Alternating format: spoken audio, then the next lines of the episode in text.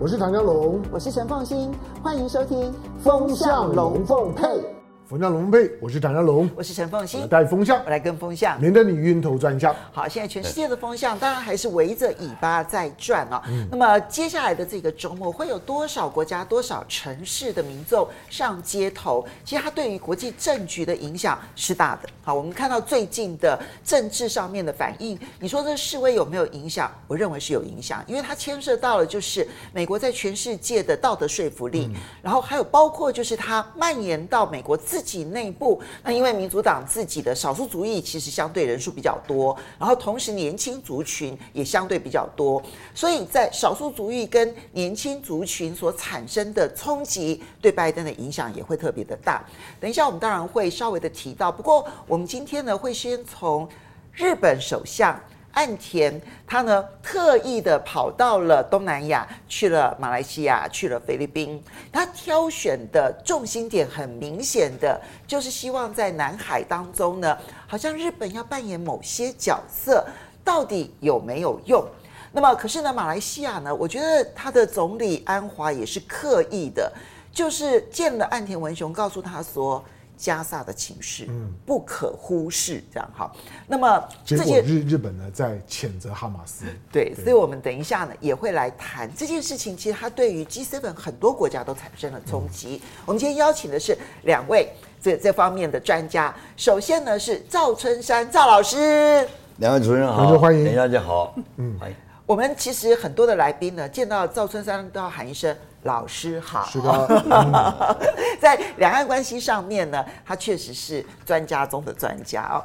那么第二位呢，是大家非常喜欢也非常熟悉的雷倩，雷倩好，主持人好，观众朋友大家好，赵老师好，你好。好来，我们就先从日本首相岸田文雄他这一次的东南亚行开始。看起来呢，在澳洲不愿意再成为美国反中的急先锋之后呢，现在岸田文雄有一点是扮演这样的角色。那么上任后呢，第一次访问马来西亚，然后强调说我们要推动海洋安保。那因为马来西亚其实它也确实是南海的这个主权呃伸张国，所以呢。那么他的这一个呃，这个这个到到访呢，谈的海洋安保看起来是有一点点冲着中国大陆来的，可是他也许打错算盘了，因为马来西亚跟中国大陆在这方面事实上没有。直接的冲突，他们有很多相互之间其实都已经达成了一些谅解跟共识。但接下来去菲律宾哦，那就是很明显，因为现在菲律宾在南海上面啊，那么确实跟中国大陆有一点那种紧张的态势。好，所以他就访问菲律宾、马来西亚，布局说区域安全的还有经济发展。但是这里面最特别的是啊，岸田在跟马来西亚总理会谈的时候呢，安华直接说。现在加萨的损失就好比是广岛当年，嗯，其实这是要讲给日本听的。你们不要忘了，当年你们曾经受到核子弹的威胁，形成的那个家破人亡的状况。今天加萨的惨况其实堪比当年，这是在当面的抱怨以色列对加萨走廊所做的事情。好，那当然现在国际的压力非常的大，所以我们看到拜登呢跟纳坦雅胡通了电话。那现在呢，美国在全力推动的是战术性暂停，本来是说人道暂停，现在变成战术性暂停。那今天美国媒体是传出来说，嗯。以色列有可能会接受战术性暂停，但我怀疑了哈。不过无论如何呢，纳塔雅胡说了，就说他们以后呢，在加萨走廊哦，要无限期负责加萨走廊的安全。说穿了，这就是占领。美国立刻表态说呢，这个反对再次占领加萨。这里面有日本在东南亚希望能够做美国。马前卒的这个情况，也有加萨的情势，其实它是非常微妙的影响着全世界所有南方国家的心态。我今天先请教赵老师，你的问题很多哎，你刚才从哪里讲起啊？从日本，先从日本开始。我想我看这个岸田呢，现在的这个行动，我基本上我从三个角度啊，从历史背景呢，我长话短说好了。第一个，我想日本它现在一直长久以来一直希望变成一个正常国家嘛，它所谓正常国家在全球，因为他认为他应该他的角色应该比现在他的目前的能力啊，应该要要好像不成比例，呃，希望追求成为包括入场啊等等啊。而从这第一点来看呢，第二点，我想他这个觊觎东南亚，主要是因为东南亚过去，比原来日本军国主义在东南亚过去是给人家印象是很不好的。可是最近我看好像东南亚国家的这个民调里，很多国家做的民调，至少日本呢，有些甚至对日本的这个好感度好感度比中国还好。所以我觉得他。不能在东南亚变成，因为华人社会嘛，他不能呃变成这个中国的一个等于势力范围，所以他现在从中日之间的一个竞赛，或者我们从权力竞赛来看啊，而且中日它也有领土问题嘛，那么中国跟东南亚很多国家都有领土问题。那么第二角度是从中日这个呃观来看，第三个我从他基本上他是个美国代理人的，嗯，啊美国一个角色代理人，那有很多地方也许东南亚国家。长久以来对美国是非常的埋怨的啊，甚至于过去那高峰会议甚至都没有去参加。包括这次拜登好像他没有参加峰会，就直接跑越南去了。所以东南亚国家其实对美国印象啊不是那么好。因为我跟东南亚国家的这个学者接触比较多一点。前一阵子跟马哈蒂我们在这个视讯里面还对话。前一阵子，所以我觉得应该从这个啊，从美国的代理人那个角度，那么日日本当然试图要填补真空嘛。好，那最后一点我就讲，日本人的这个心态啊，我一直认为他的国际社会啊，他一直强大巴士的心理啊，强大巴士啊，所以他这个你看中日当年在联合国的问题一出现以后，中日本马上嘛跟中共建交。我记得我记得当年六四的时候，六四的时候啊，六四本来西方国家对中国进行这个经济的这个杯葛嘛制裁的时候，啊，当时日本的首相啊。我想一下名字吧，老人家名字一下忘记了啊。他第二年就西方国家第一个啊就访问中国的，所以日本他是非常机会主义，现在机会难难得，他也这个利用这个反中的情绪啊。美国现在好像也自顾不暇的时候，日本觉得他必须要啊。当年你晓得这个多战前日本对东南亚那种啊那种很多株式会社根本就是等于日本的这个政府的或者军国。主义的一个代理代理人一样，所以他利用经济的这个呃来进一步来加强对东南亚的攻这个攻势外交攻势。我我想我这样，我觉得现在关键点在于说，它能够发挥多大的功能。你刚刚提到说，东南亚对美国现在其实好感度是很低的，但是对日本，因为日本其实长期投资东南亚，那那个投资金额其实是庞大，累积下来的金额更是大的。所以东南亚国家其实部分国家对日本的好感度是有的哦。哦，那这样的好感度能够让日本很成功的扮演那个美国代理人的角色，而真的离间中国大陆跟东南亚国家之间的关系吗？我觉得他可以，因为你看，你比如说 OSA 啊，那本来日本他现在搞了个防卫这个所谓呃这个框框架，还有什么这个准准什么啊，哎准入，所以它不是只有经济工具而已了啊。日本今天的呃，它还可以利用，比如它你刚刚讲的嘛，菲律宾也有马来西亚对。这个海海岸啊，呃，警卫监管啊，日本它可以哎投其所好。我觉我觉得日本这方面能力还是有的啦啊，你不能说没有。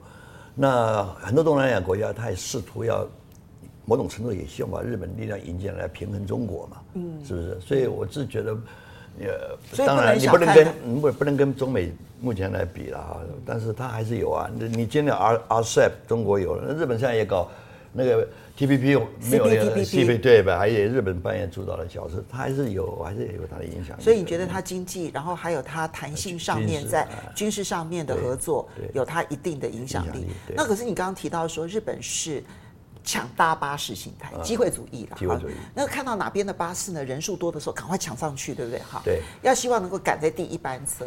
那你现在看到说，在以巴冲突过程当中，现在。这是这是一个很特殊的全球，因为这件事情而产生的反美情绪。对。可是日本在此时此刻还在谴责哈马斯，因为他必须要选择对美国效忠。这难道对他的国际发展不会有影响吗？你觉得？不是，日本谴责哈马斯，他对以色列他不，他对其他的阿拉伯国家，他也并没有说是因为谴责这个哈马斯，他就忽略了其他的。我觉得某种程度上，日本他也试图，我想试图，当然他也会比较。呃迎合，他也知道犹太人在美国这个对不对？影响。华尔街日报不是不是华尔街那个华华尔街啊市场也好，的媒体也好，影响力，他当然知道，也不能说因为这样子就得罪了这个犹太人。可是他也深切了解阿拉伯国家，包括能源啊，这个对他的这个重要性。所以中国某种程度，他跟中国一样，中国是现在实际上也是在采取一种比较中中立的立场嘛。中国他对不对？他也是一样嘛，对。呃，对哈马斯也好，对以色列也好，所以我我我觉得日日本的看法，就是你可以说他是机会主义嘛，他不会完全把他的说他的这个靠靠靠一边哈，或者把所有鸡蛋投到一个篮子里面。日本的外交，他基本上他不是这个样子。所以那呃这边请教一下雷倩，因为这一次呢，岸田文雄去东南亚的行程呢、太明显的一个美国代理人的形成了，好，不管是马来西亚或者是菲律宾，那但是在这个节骨眼上面，又冲着以巴冲突所形成的南方国家的那一种反美潮，其实马来西亚是非常强烈的，安华其实说了很重的话啊。那么，所以他到底日本这一次以美国代理人的身份去拉拢东南亚国家，然后希望能够某种程度，也可能是离间，也可能是平衡，就是东南亚国家跟中国大陆之间的关系，到底会发挥多大的效果？而此时此刻的以巴冲突，又可能会对于美国跟日本在东南亚经营的影响，会产生什么样的影响？嗯，我会把你的问题再拉回来一点，就是。日本在亚洲有两个角色，一个是美国的马前卒代理人，另外一个呢，他是狐假虎威的狐，时常借着美国的支持呢，去增加他自己的谈判筹码。所以你要把这两个角色把它分开。有道理。那在此时此刻，我认为美国最大的战略顾虑是亚洲不能有事，但是也不能示弱，所以就让马前卒去表达一下。亚洲不示弱又不能有事的一个状况呢，就是现在的美国战略最重要的一个平衡，因为它已经有了欧洲的乌克兰战争还没结束，有了中东的以色列的战争还没结束，它的军事的部署以及投射必须要放在这个地方。那如果他同时要回来去再起一个战场的话，对于他来讲，我觉得会是灾难性啊，绝对的灾难。所以，我们回头来讲一下他两个角色，日本呢？从他以前要脱亚入欧，明治维新之后，他要做大东亚共荣圈去侵略我们亚洲其他国家的时候，他从来就有一个大亚洲梦。这个大亚洲梦里面的日本这个小小的岛国是非常重要的。所以到了二十一世纪，就是我们这个世纪，你看到他提出了两个很大的事情，一个是零六年，就是嗯安倍他第一次当首相的时候，他跟麻生提出来叫做。自由与繁荣之湖，湖是弧形的湖啊，从北欧这样一路绕下来，他说的是一种价值外交，是民主、自由、人权、法治、市场经济的国家联合起来。那这个湖里面当然就是绕过了中国大陆嘛啊，所以在亚洲这个地方，他所带的第一个是他的价值外交，是他第一个大的倡议。第二个大的倡议呢，是现在我们还在呃还在其中的，就是亚洲的钻石菱形。是他第二次当首相的时候，嗯，在安倍第二次当首相的时候，他的名字叫做“亚洲民主安全之钻”，其实就是我们现在在讲的那个钻石菱形啊，就是从这个一直到澳洲这样的一个印度、印度、日本、美国这样子的一个大的钻石菱形。所以你从这个角度来看，日本有他自己的强国梦，这个强国梦呢是借着美国在之后的支持，所以是狐假虎威的这个部分，它是那个狐。那后面有那个虎作为他最重要的力量，另外一边做马前卒的地方那就多了。今天他到东盟去的时候，他带的是什么？带的是二次世界大战之后的亚洲开发银行，在日本吧。嗯好，在二次世界大战之后，无论是做的那个 TPP，或者是他接手的 CPTPP，都是美国主导的，最后都是由日本接手的。对，还有 ASEAN 加一加二加三呐，大家不要忘记。所以现在的 RCEP 是把那个一二三都放进去，可是一开头的时候是一个又一个慢慢慢慢的加起来的。日本从来没有在这个大局里面消失，它一直都是很重要的。所以经济部分是如此，军事部分呢也是如此，做马前卒的部分。它从有美日安保，最近又跟韩国开始做两边的军事同盟，加上他从二零零一零二年开始就做西南诸岛有事计划，就是如果战争在琉球、琉球的先岛诸岛一直到台湾这边，如果发生了军事行动的时候，美日安保可以往南延伸。所以从二就是二十年前已经在做这个计划了。所以台海哦有事，然后日本就有事，其实是他们强国梦当中很希望发生的机会。然后日本就会借着美日安保就可以直接进入嘛啊，所以这是第一个，就是美日安保，然后美韩。那个日呃西南诸岛有事计划，最近刚刚赵老师讲的，跟韩跟菲律宾又要去讨论互惠准入，所以它整个的布局呢，就是去夯实整个第一岛链。别忘了，其他的国家需要。呃，军事武器的时候，日本时常送他其他的军事武器，啊、越南就送过。对啊，好，所以也是、啊。所以其实呢，他已经很长时间在运用他的军工实力，逐渐的往南布局，去脱离他现在在日本人看起来放在引号里面，他们还不是一个正常国家，还不能有军队的，对他们来讲这个困境。所以呢，现在这个时机点，就是美国特别需要日本这个马前卒能够稳定。他在亚洲的态势的此时此刻，更是日本气虚的一个机会，是他等待的计划，就是看到那个缝隙，然后大力发发挥的时候。所以香龙，不要小看岸田文雄的这一趟东南亚行。坦白说，如果我看实际成果来看的话，我不认为现在东南亚国家会因为日本行而有出现太大幅度的变化。但问题是，刚刚不管是赵老师也好，或者是雷倩也好，他都提到了日本是一直有一个派系，就是不断的去思考它的大战略，而且是亚洲大战略。这个亚洲大战略当中，怎么样去让日本在所有的威胁当中找到最大的机会壮大自己？他们是一直有这样子的一些概念想法在往前进的。现在的关键点是，它会达成多大的效果？然后它真的会在中美之间发挥重要的这这个成果吗？对亚洲的影响？好，我们先我们先谈大一点了，就是说这个是这是当当下，我觉得在理解二零二二三年的，就是说对大国政治的改变了，我觉得很重要的框架，就是我们大概都确定了，美国美国开始进到了一个战略收缩期，就是它的国力啊。相对而言，已经不再是独独大了，所以他没有办法扮演那种的，就是说全球全全球警察、世界警察的角角色。所以，其实他们从阿富汗撤军这件事情，就是他们未来将不会再派军队很重要的先兆。我我们在我们在在过去引用过美国一些的现现实主义派的、现现实主义学派的战略学者的观点，就就是当美国在战略收缩的时候呢，他会他会努力的去维持他在三个战略支点的平衡。美国它作为作为就是说呢这个。呃，美洲国国家，它的所有的战略中心呢，都是在围堵这个世界岛，就是欧亚陆陆陆块，在控制欧亚陆块。以一个以一个相对欧亚陆块来讲呢，美洲呢是个岛屿，是个大大大岛。以大大岛的方式呢，如何呢去控制欧亚陆块呢？维持欧亚陆块当中的均衡。就是不要有任何的，就是说呢，力量呢，可以呢对美国呢产生挑战。这个是美国的战略设计当中重心中的重重心，不要让让美国去面对一个团结的欧亚陆块的对抗，美国是一点胜算都都没有的。所以，他现在三个战略支点呢，就就是北约、日本呢，跟跟在中东的。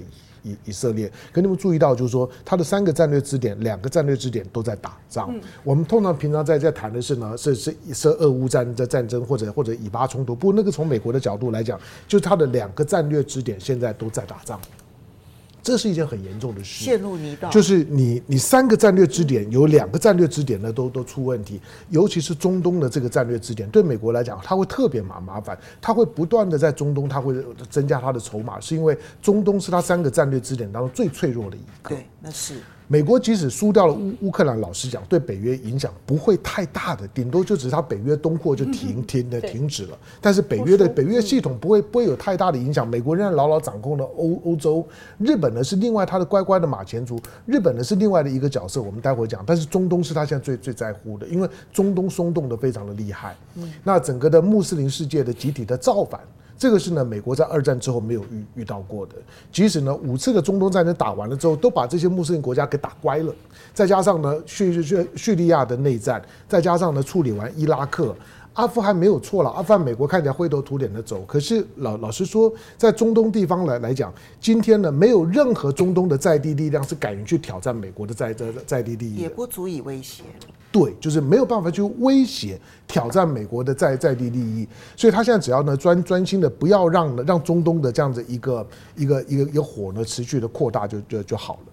那从亚洲的角度来来讲，我认为我认为日本的角色长时间呢是在我们理解美国在亚洲操作的时候比较被被忽略的。就就是日本有几件事情是很很特别，日本在东南亚的影响力，我一直认为它比美国大。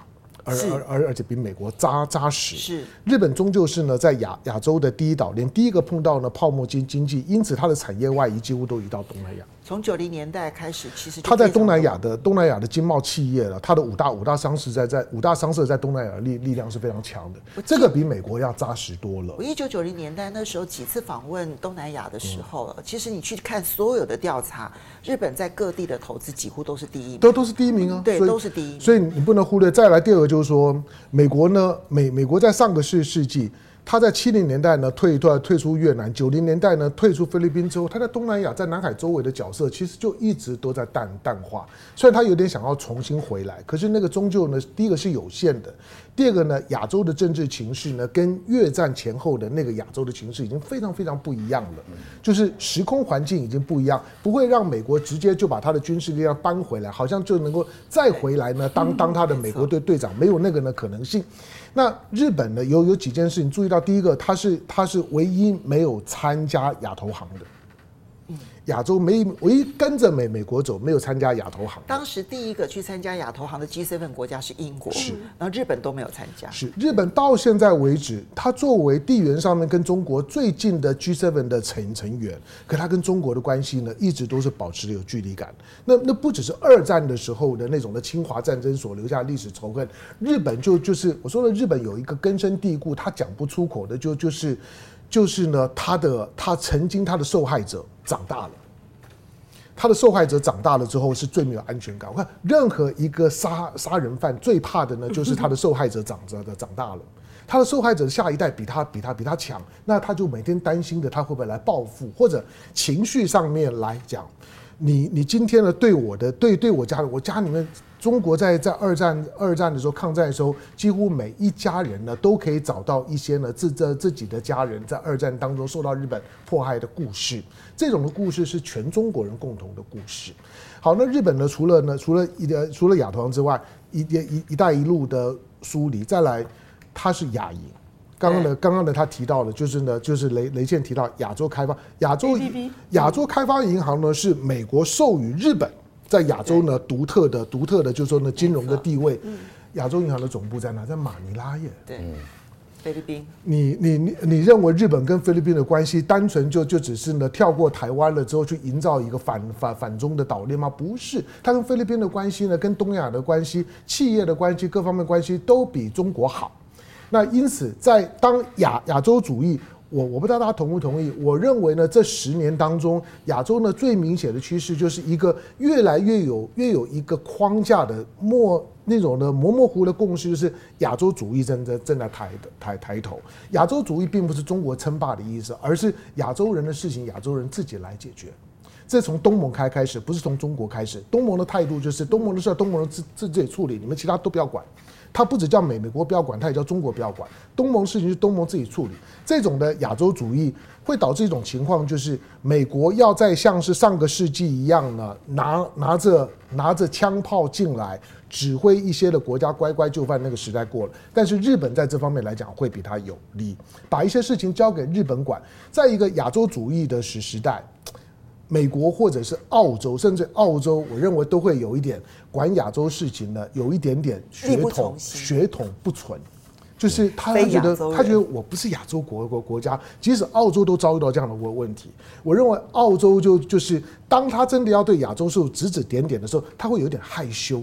那害羞就是我会不会管太多了啊？这跟他上个世纪的白人主义有很大的关系。我我我我会不会管太宽了？那日本最近的动作，相当程度上面来讲，就只是在帮美国，帮美国呢去去处理一些，就是呢大哥的事情呢交代我处理，我尽可能帮他们安抚好。何况呢这些呢亚洲的事物符合日本的利益，日本在在东盟的利益呢，比美国更明显。日本眼眼前在从从从中国的视角，我们可能我们可能不会觉得。可是我如果是美国的朋友圈，我应该去认真的审视过去二十年里面，从欧盟成立了之后一个很大的变化，就是欧盟成立的时候呢，欧盟的总体的 GDP 呢是比美国大的。是。可是呢，二十年之后呢，你现在欧盟加上加上脱欧的英国加上日本三个加起来还还还没有美国大。这二十年当中，美国的朋友圈里面唯一呢不断的越吃越肥的，像我一样的只有美国。美国呢是唯一在壮大的，其他他的朋友圈呢每一个。我说美国像是黑山老妖，我跟你讲，它不只是总 GDP 哦，人均 GDP 哦，欧洲停滞，日本倒退，嗯，可是美国其实是成长了百分之七八十，没有错，就是我我说我说这些的美国的朋友圈有没有意识到？美国就是黑山黑山老妖，他们不不不不懂，但但是呢，你去你去看一下呢，徐克的店，黑山老妖就就就是当他呢，他要不然就抓很多人呢来来来来吃掉，来吸吸来吸血，可是当他呢抓抓抓不到人的时候，他就他就吃他周围的这些小鬼，徒弟就吃他周围的小小小鬼来维持他的养养分。美国就在干这事儿，在这种的情况下面，当然中国处在一个相对有利的战略位置上面，但是在崛起的过程当中的时候。日本或者说呢，欧洲这这些国家，我们看吧，下下下个月呢，欧呃欧盟跟中国要开峰峰峰会，这个呢是一个值得关注的事事情。那米米歇尔也好，或者是或者是冯德莱恩也好，他们要到中国开呃开会，他们看到我说阿尔巴尼斯呢到北京，对这些国家来讲一定是有影响。我们等一下也会谈到呃澳洲总理阿尔巴尼斯他到中国大陆的事情。不过我觉得综合三位来看的话，日本这一趟。他的企图心以及他的作为，其实是不能够小看他的。刚刚向荣讲说说，因为都说是他是美国的马前卒，但是呢，我觉得雷倩提醒的好，他不是只有马前卒，他更是狐假虎威的那一个狐狸。当他看到说这个老虎已经力不从心的时候，他跑去跟老虎说：“没关系，我来帮你管一管这些猴子群，这样子哈。那我就去，我好像是讨好大哥一样去管猴子群。事实上，他发展的是自己的势力范围。嗯，这个其实才是他的真心真意要去做的事情。我想三位应该都会同意。我就简单补一下。”就是他一开始做自由与繁荣之福的时候，就有陆上廊道跟海上廊道，就是在中南半岛以及印尼这整一系列呢，建立跟日本的工业上面的上中下游关系作为支撑。他还要再继续，是这个，他还要继续走他的雁行理论，但是他也要必须知道说他还有没有上游可以走啊。好，所以我觉得这一趟行程是不能小看。所以当美国势力没有办法在亚洲真的为所欲为的时候。我觉得现在整个的亚洲新秩序，其实还在竞争当中。我觉得这个才是我们要去关注的一个观察点，对不对？哈。那接下来我们再来看到的是，那会不会真的有台海战争？我觉得最近呢，反而在台海这个议题上面呢，有几件事情我们来关注一下。首先呢是 BBC 啊，BBC 呢有一位记者啊，他呢特别的去报道说。现在美国正在悄悄的把台湾呢这一个牙齿都装到各个城镇这样子哈，意思说这个，而且还提供的是美国人的纳税钱所提供的贷款哈。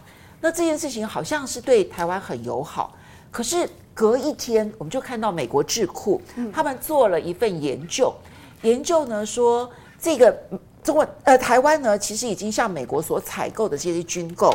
到目前为止，有一百九十一点七亿美元和台币六千一百七十二亿的装备，目前都是延迟的。嗯嗯，六千多亿对台湾来讲很大哎。嗯，我们一年的军事预算三四千亿，所以它是一年多的军事预算延迟，而且这里面呢，包括了战机啦、坦克啦、一些传统的武器，乃至于不对称作战的武器等等，就是延宕、延宕再延宕。哈。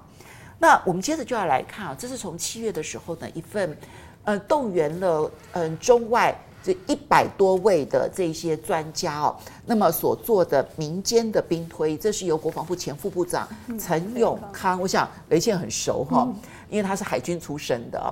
那么嗯，所做的兵推，在这个兵推当中，他提到说，台湾面对战争哦，他当然这里面也兵推了死亡人数，他伤亡人数呢？军中可能是两万人到十万人，民间大概是五千到一万人。其实我看到军中的这个两万到十万的时候，我觉得这个数字，如果我们知道我们的军军人人数的话，其实那是一个很吓人的人数。但是他说，最重要的还是产业跟能源最脆弱，我们根本撑不了太久的时间。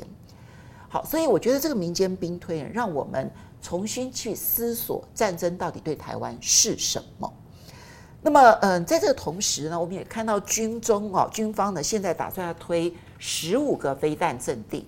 现在云林第一个跳出来说，我们不要这个飞弹阵地，因为否则它会变成攻击的第一线，好，第一现场。所以我这边先请教一下赵老师，你怎么去看？就是。当然，这些都不是代表说台海会立刻发生冲突。可是，不管是 BBC 所看到的美国对台湾装牙齿的那个装备，可是美国军方事实上它的生产能力就是不足，它又要提供乌克兰武器，又要提供以色列武器。你再看到民间兵推的那一个内容，老师怎么看？我觉得现在的美国现在都对当拜登政府对台湾这个军事，呃。呃，关系啊，或者军事支持啊，当然是毫无疑问，在过去蔡英文这个七八年的，当时增加了很快很快啊，这是毫无疑问的事情。所以所谓这个台美关系，呃，大幅的往呃上上上提升，主要我觉得还是在军事合作这个领域上面。你像像经济就没有啊，像最近八千八千万美金那个说 F F M F 啊，那就是美国。拜登政府首次用这个从美国纳税人的钱来来等于来资助嘛，外国军事融资啊，所以这个这个是毫无疑问的。那你现在把台湾搞成一个堡垒，或者是一个变成一个火药库，我觉得是很多嗯大陆至少我的了解，他们对这这样的一个美国这样做法是很不以为然的。那当然，而且夸大这个台海这个军事威胁，我想想很，但我奇怪，我在大陆上最近我碰了很多人呢。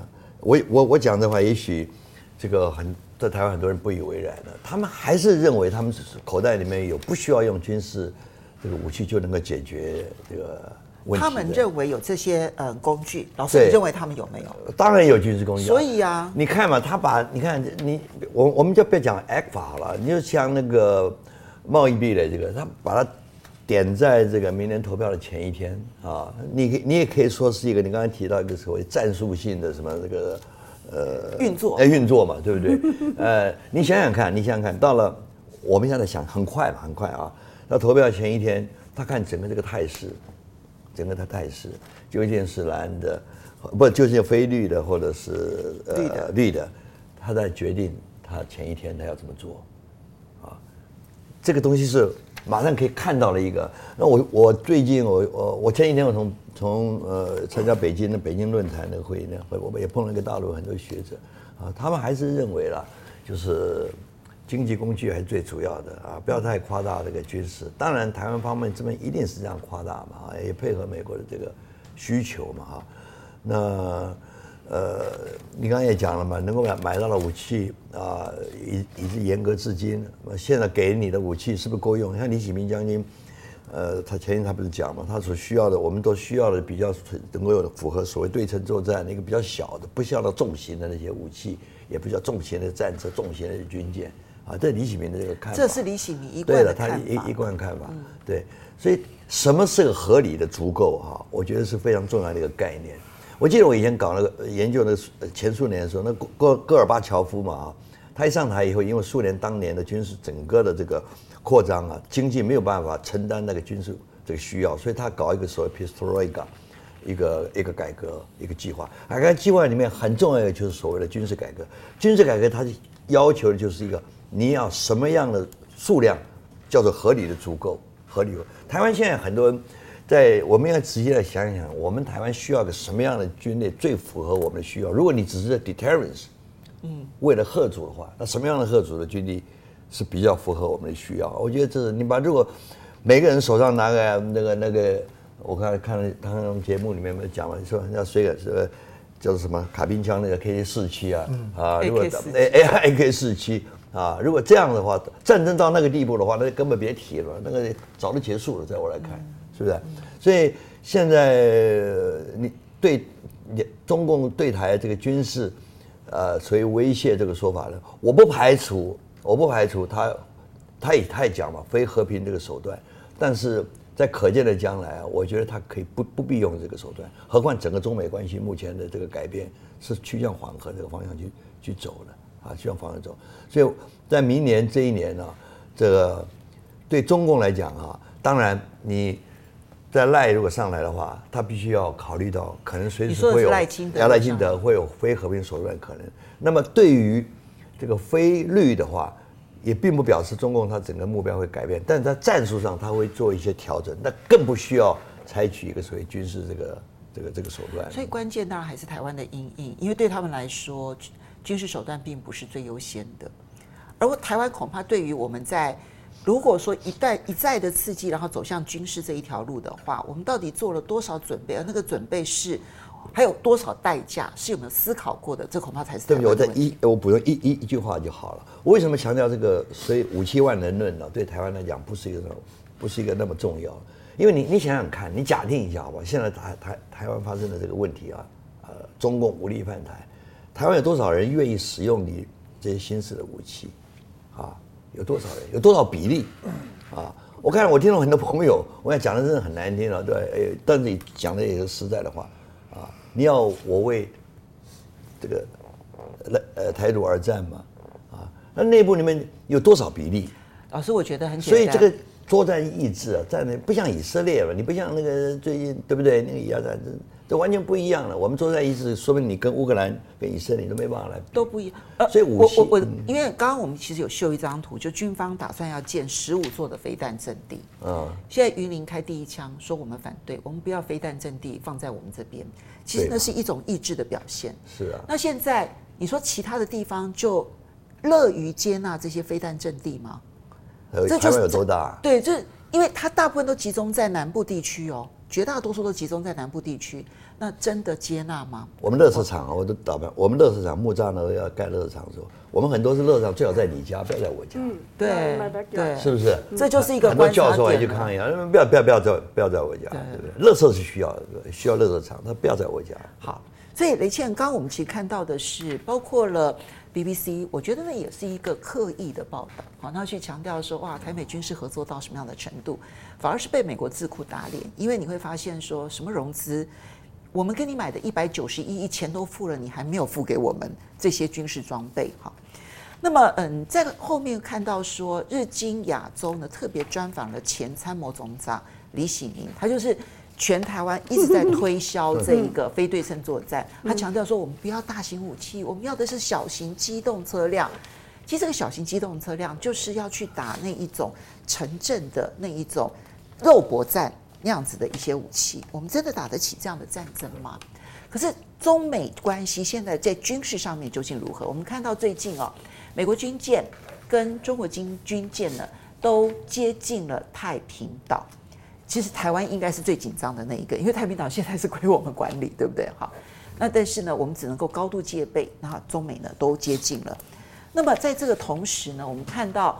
奥斯汀，好，美国的这一个国防部长奥斯汀呢，他提议下个礼拜呢，在东协的会议场边，希望能够有个中美国防部长的会谈。我们怎么看待？嗯，我先从太平岛讲，那个就正凸显了台湾是何等的重要，因为太平岛从以前到现在都是我们驻防的。对呀，以前叫做海军，后来叫做海巡署，都是我们驻防的。美国曾经很长期的施压台湾放弃太平岛。好，所以今天现在台湾的执政者容许美国借道或是紧急停靠太平岛，还是容许中国借道或者是紧急停靠太平岛，就是其中重中之重。今天为什么他们两个都到太平洋去？就是让你表态一下。我觉得这也是台湾明年一月十三号选举的重中之重。就是你到底会是成为整个美国在亚太，包含南海的一个布局的棋子，甚至运用你现在所掌控的任何资源跟他们配合，还是你会以刚才香龙讲的亚洲主义，或者是我们自己认为的中国的人的中华民国、中华人民共和国都是中国的这个中国主义来去做自己的决定？太平岛是一个最好的例子，所以大家不是莫名其妙的到来来太平岛去的，到那里去就是台湾的立场。台湾现在最担心的立场，我觉得为什么这个嗯张丽善他们第一枪说我不要有这个基地在这里，因为我们明明可以进入和平，为什么要走入战争？对，那这是一个台湾的选择，而不是台湾被迫必须要防疫的事情。这件事情是现在执政的民进党不告诉你的。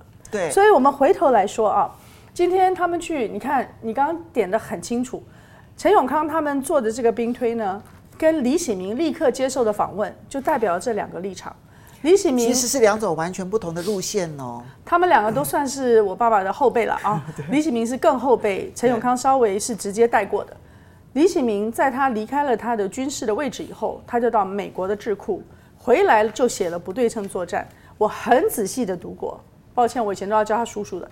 我很仔细的读过那个《不对称作战》里面，台湾没有一个最终会胜利的解放，只有让你拉长你的战线，一直一直一直打的计划。拉长了这个战线的计划，我们现在已经不需要实际打了，也不需要兵兵推了，你去看加萨就知道了。没错。我们已经可以看到会是什么结果，所以再回头来看陈永康他们做什么。陈永康他们这一次，刚才凤欣很客气的讲了，军人死两万到十二十万，两万到十万，民间死多少？五千到一万。五千到一万，意思是什么？军人全部打光以后，战争结束。否则按照李喜明这个计划，进入城镇战，每一栋大楼、每一个城市、每一个街道，一直一直的打，变成加萨的时候。平民怎么会死五千到一万？不可能的。好，所以你可以看出，他这个兵推呢，其实没有讲的部分是两边兵力的悬殊到什么程度，以及美国跟日本来救你的这个机会渺小到什么程度。嗯，这两件事情在这数字上面就已经做了对比了。那据我呃上一次跟陈永康将军讲话的时候，他有说。他们做这个兵推，其实平常我们都是从 D-Day 开始，就战争开始那一天往前看看战场怎么样推进。他们是做 D 减三十，战争开始的前，爆发前三十天。好，意思是说，嗯，其实到了 D-Day 你就已经没什么可说了。所以你要从战争之前，当事态开始越来越紧张的时候，要做什么准备？台湾可以增加一些韧性。我觉得他没有讲的啊，就是怎么样增加老百姓的存活的几率。让我们整个的，包括我们的基础建设、我们的工业基础什么，不要受到太大的迫害，都是这一类的东西。所以他们做了低减三十，我很希望他们很快呢，能够把完整的报告告诉大家。因为现在光讲他们兵推的结果，这些人数呢，恐怕很多人还没有听清楚它中间的深意，还没感受到。嗯，那我这边请教一下香龙，你怎么去看哦？现在，哎，我可不可以再补一下？嗯，卡托他讲的啊，我想补一下，没给我们的是什么？是我们那个大的载台，譬如说呢，我们需要的 F 十六 CD，我们要的 Block seventy 七十，他 Block seventy two 说给我们啊，他现在还差很久。M one A two 那时候那种大型的战争，这是大型的载台。卡托说我们要的最大量的这些传统武器，在真正战争的时候意义是微乎其微。另外很重要的是。不对称战力就是你刚刚讲李喜明的那本书里面要的东西，包括什么死神无人机啊、火山布雷啊，台湾讲了半天的，通通到今天没有给。所以如果美国真的在武装台湾的话，他给我们做的是一个最危险的做法，因为他对大家都说了他要给，好像我们已经有了，但事实上我们没有。如果真正发生事情的时候，对方在做兵推的时候，或者他在做他的作战计划的时候，会以为我们已经有了这些对他们很危险的东西，那他一定要是先去做，把它摧毁嘛。譬如说，在那个张立善他的管区那里的那个基地，他如果认为已经存在了，一定是先摧毁的。所以台湾所遭受到的毁灭性的攻击，会比没有说这些事情更重要。而且更何况我们已经付了钱，到现在对全世界都说要给我们，而且鼓励我们打这种战争的这些所有的东西。没有到台湾，拿到了钱，对外也宣传了，但是台湾实际拿不到。然后当台湾承受危险的时候，是最危险，最危险。哎，这个没有比这个更大的盘子了吧？对，真的。香龙怎么看？讨论战争这件事情啊，是对某对某些的国家或者说是成员是不公平，就是在现代。现代的每个每个国家，现代的军事力量其实都都进步得非常快，不管是攻击性的武器、防御性的系统，都进步得非常快。因此，在考量战争的时候的第一准则就是他在哪里打，就就是只要不是在我家里打，我都可以呢，可以随随时准备去打一场战战争。可是如果这场战争注定要在在我家打，那我只有一个选择，就是努力的不让战争发生。嗯，这个是准则。你你想今天在乌克兰打打输打赢，对乌克兰有有差别吗？都打烂，就是大输小输的差别。你想想看，美国美国的美国之所以呢在全全世界不断叫叫叫到到到处打，因为那个战争都不在他们家里面了。所以美国呢，当他的两栋大楼被炸了，他他就抓狂了。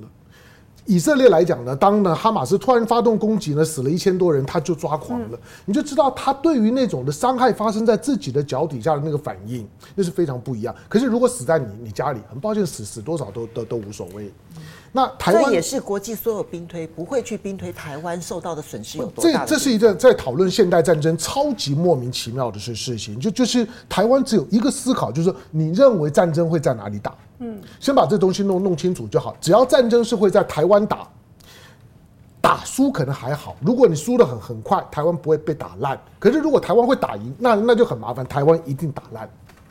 只要台湾认为我有赢的机会，那台湾一定会会打烂。我为什么台湾打烂呢？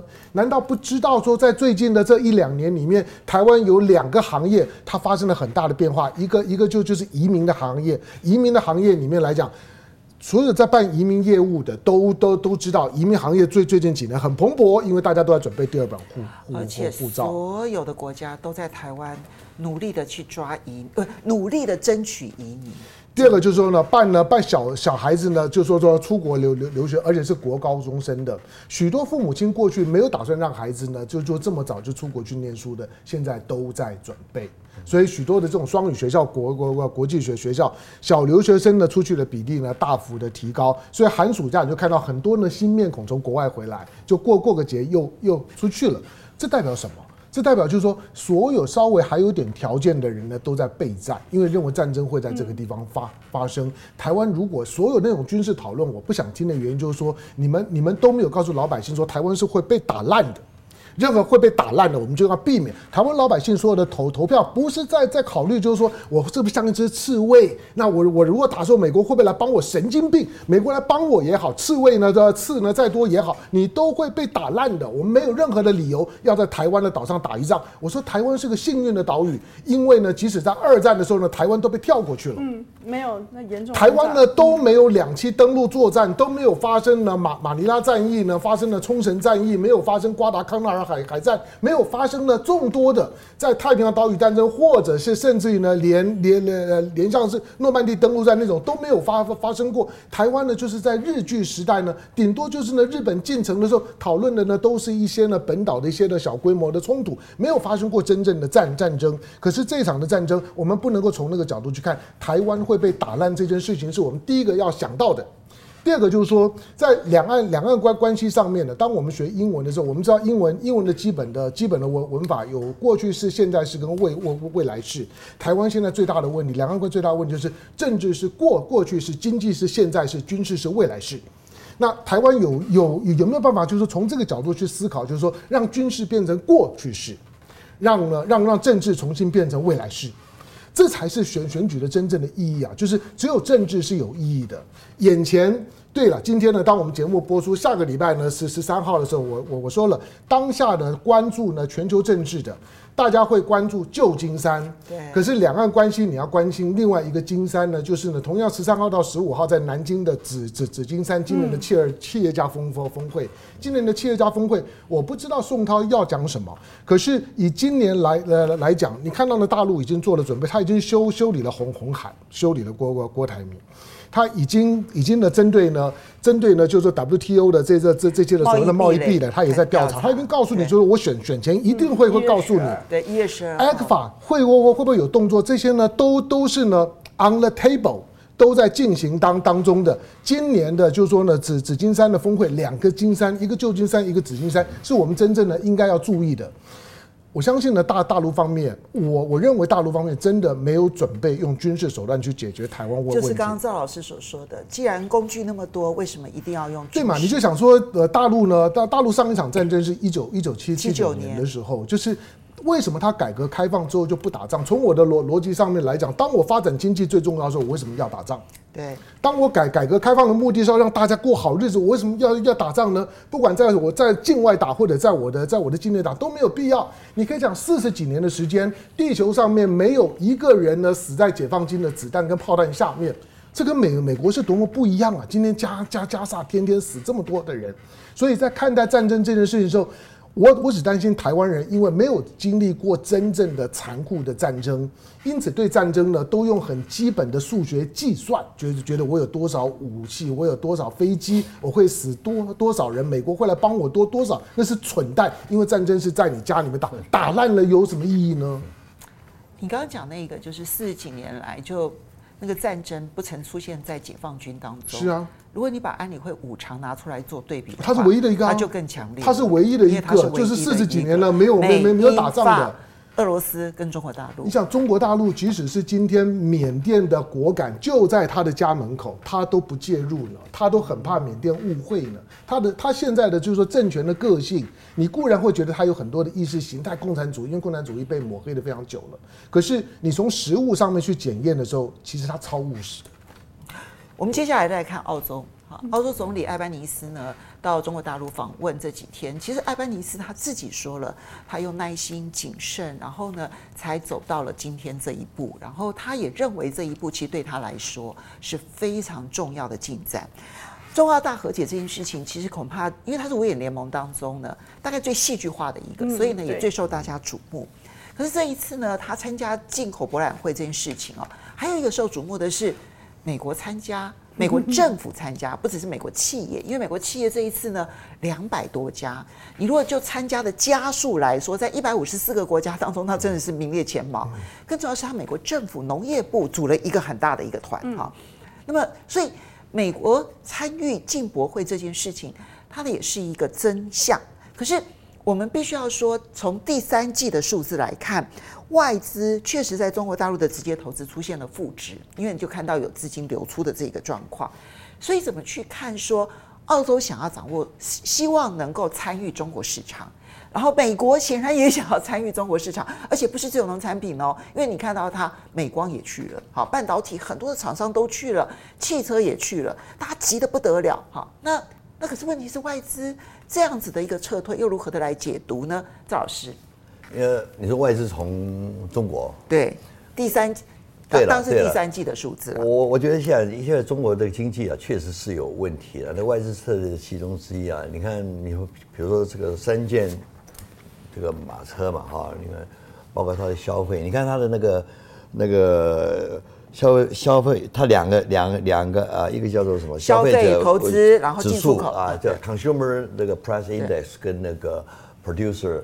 这个这两个怎么怎么讲？生产者啊，两两个那个哦偏低了，CPI 对，两个 CPI，PPI，呃，就是这个消费者物价指数跟生产者物价指数。我是去我我在最近在到去两次，在上海一次啊，他们很多人都没有否认，就是到现在这个经济这个问题相确实相当严重。我不知道你感觉怎么样？你现在最近有没有去？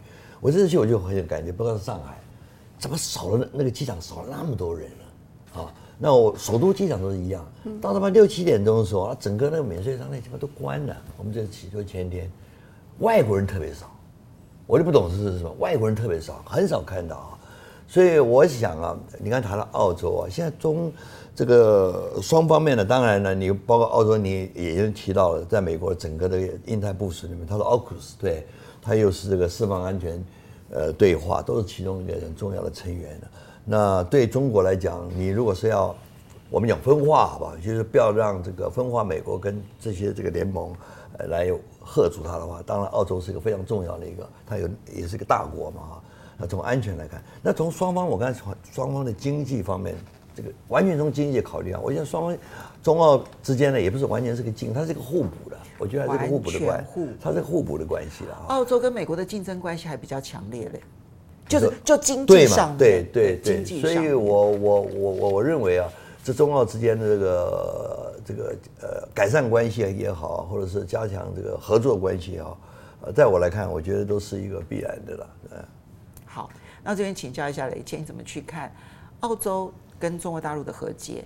以及美国特别派团，而且你看到很多的企业积极的参加进口博览会，他们反而变成了所有参与国当中最大团之一啦。其实最大团是日本，这些都是非常特别的一个现象。就我在政治上，然后我在军事上面努力的跟你对抗，可我在经济上面还希望进入你的市场。嗯，怎么看待？看的就是当船要开了，火车要开的时候，你要不要上这个船或上这个火车？进博会呢，从呃在在 COVID 那几年是非常冷淡的，有的时候它仍旧有进行，因为我们在呃上海的公司仍旧有去参与啊。不过人就是的确很少，今年算是疫情之后第一次。那那你现在看到的它中间的 composition，就它的组成有点不一样。我们当然很容易看到是，哎，美国怎么这么好，日本怎么这么有兴趣？但是别忘了，在这个过程中间，一大堆非洲国家。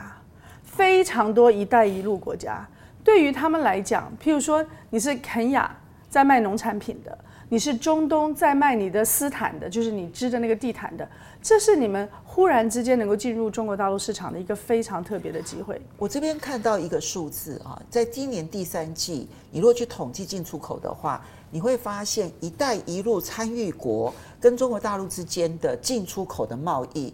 的总额度已经超越了跟已开发国家之间的总额，所以你就看到挪移。像我们平常做生意，如果你有一个既有的市场，可能有问题。譬如说以前台湾你都是出口美国跟欧洲，那美国欧洲现在可能不下单你这个产品的时候，你要找到你的下一个市场。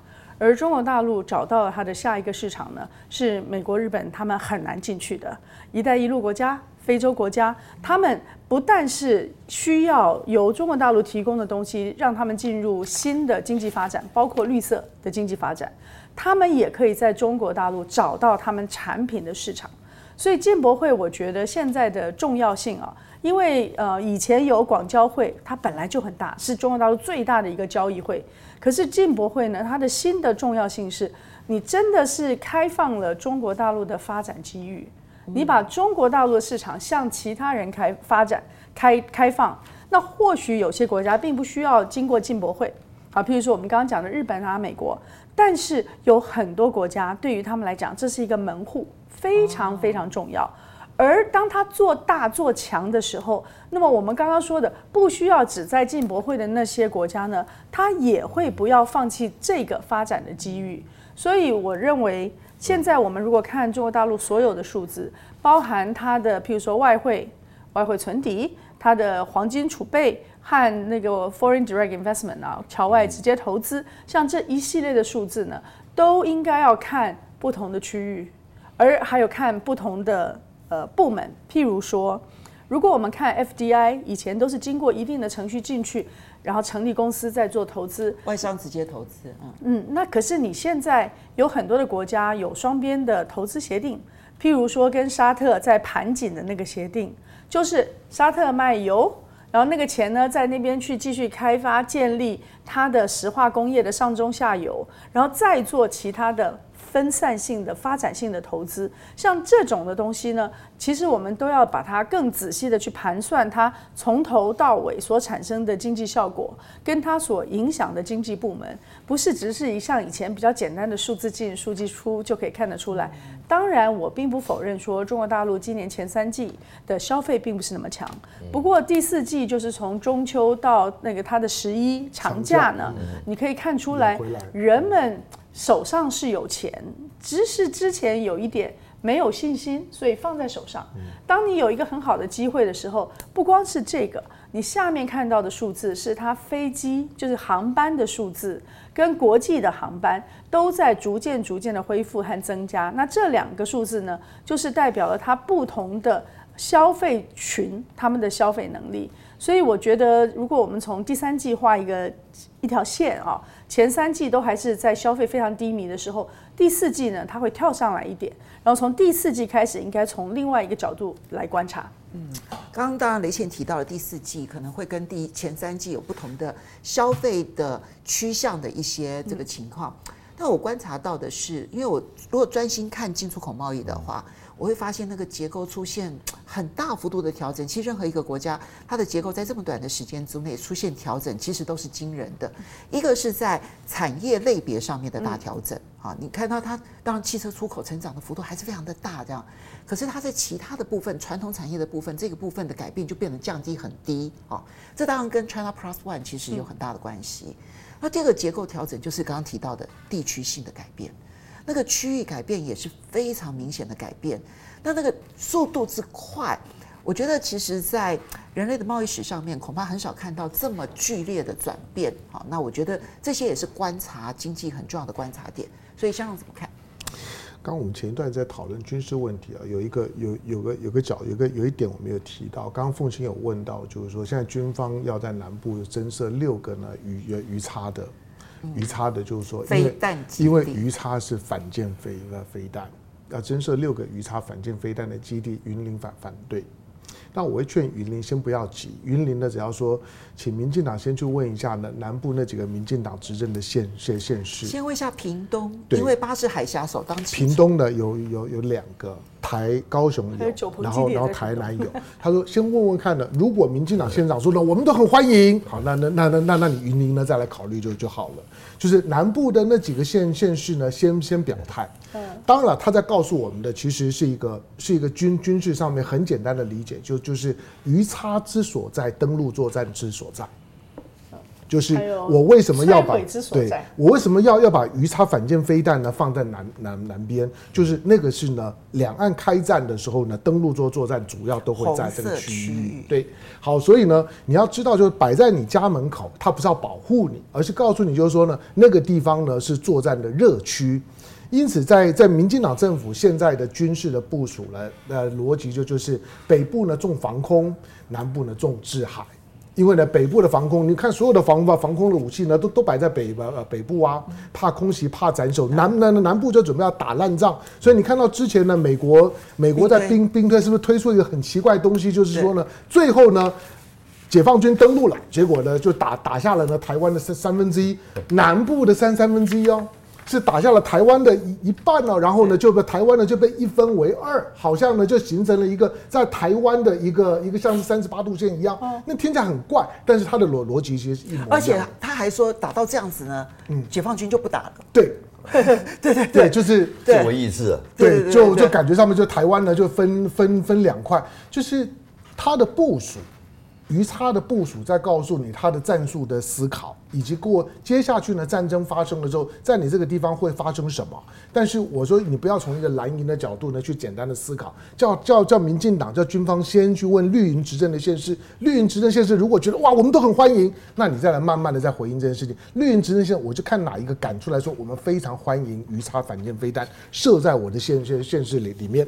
好，但是呢，回到呢，回到回到就是说呢，就军就经济的经经济的部分，大陆的大陆经经大陆经济，当二零二三年，它经过三年大疫之后呢，从从重新开门，重新开门之后呢，面对到呢外循环跟内循环的一个同时间的一个很很很大的一个改变，我我觉得对它它没有如干。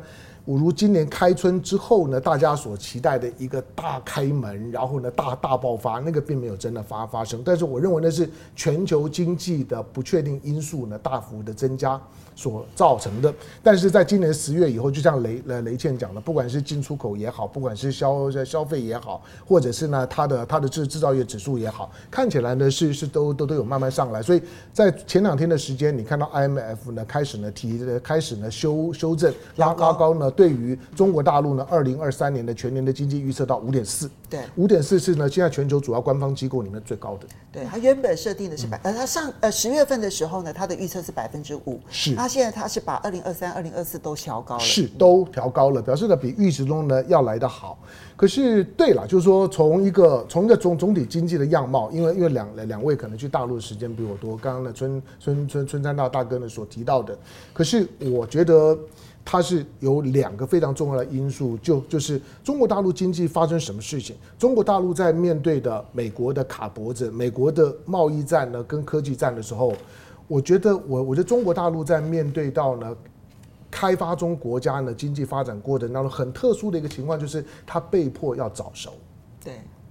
他被迫要靠他自己的力量早早熟，这是许多就是依赖美国、日本、欧洲发展的这些开发中国家不曾遇到过的，因为你基本上面都都都都接受他的支配而麻麻痹了。可是中国是受到制裁的，中国是卡脖子不让你发展，因为那中国怎么办？中国就就要就要就要自力发发展，所以中国在这两三年的时间里面，是在一个被迫早熟的状态下面呢，在赶赶进度。那从所有的就市况上面来来看呢，刚刚呢，刚就就说呢，赵的赵老师提到就是说，对机这机场，因为我没去了，那机机场可能是呢是比较凄凉的，你可以看得到它的进进出口的旅客可以看得出来，虽然日本啊韩韩国这两天的这些数字呢显示大陆的观光客也有慢慢慢的在在回来，但是跟去年相比来讲，可能还有很大的差距。可是另外一个呢，你该值得注意现象的是。中国的前门虽然好像比较冷清，可是后门很热闹啊。你说中亚，中中国的中国的几个呢陆地上面的边边境口岸都很热热热热闹啊。换到这些的边境口岸，不管是商务观观观光进进出都很热闹。这个呢反映了中国的现实。前门你看起来很很冷清，可是后门很热闹。这就是刚刚我们讲的地区的结构性调整。对，它的重重心其实在后门，所以不管是在东北，不管是在新疆。都很热热闹，甚至于呢，中越之间的边境口岸、中中老之间边境都很热热闹。这个是中国大陆经济跟对外的互动当中很特殊的现象。我想我想补两个观点啊。第一个是说，当它的出口受到一定程度的影响的时候，你会发现原来非常优质的那些出口产品呢，在国内的市场贩售。也就是说，大陆现在的老百姓可以用中国价格。不是出口的那个价格，用中国价格去买到一流的产品，我觉得这是一件非常非常了不起的事情。你去看现在随便家家庭主妇他在家里用的那些东西，都是原先可能从西方下订单以后是出口的那些产品。现在第一，所以它的内循环，虽然你在这个这个价格和价钱上面看起来并不是很大。可是他们现在所购买的东西，产品已经提升了，生活福祉增加了，生活品质增加了。这第一点就是内循环的部分。第二呢，几乎没有历史上任何一个记录呢，是有一个国家可以真正去养起一个大的草原，然后养出一群羊。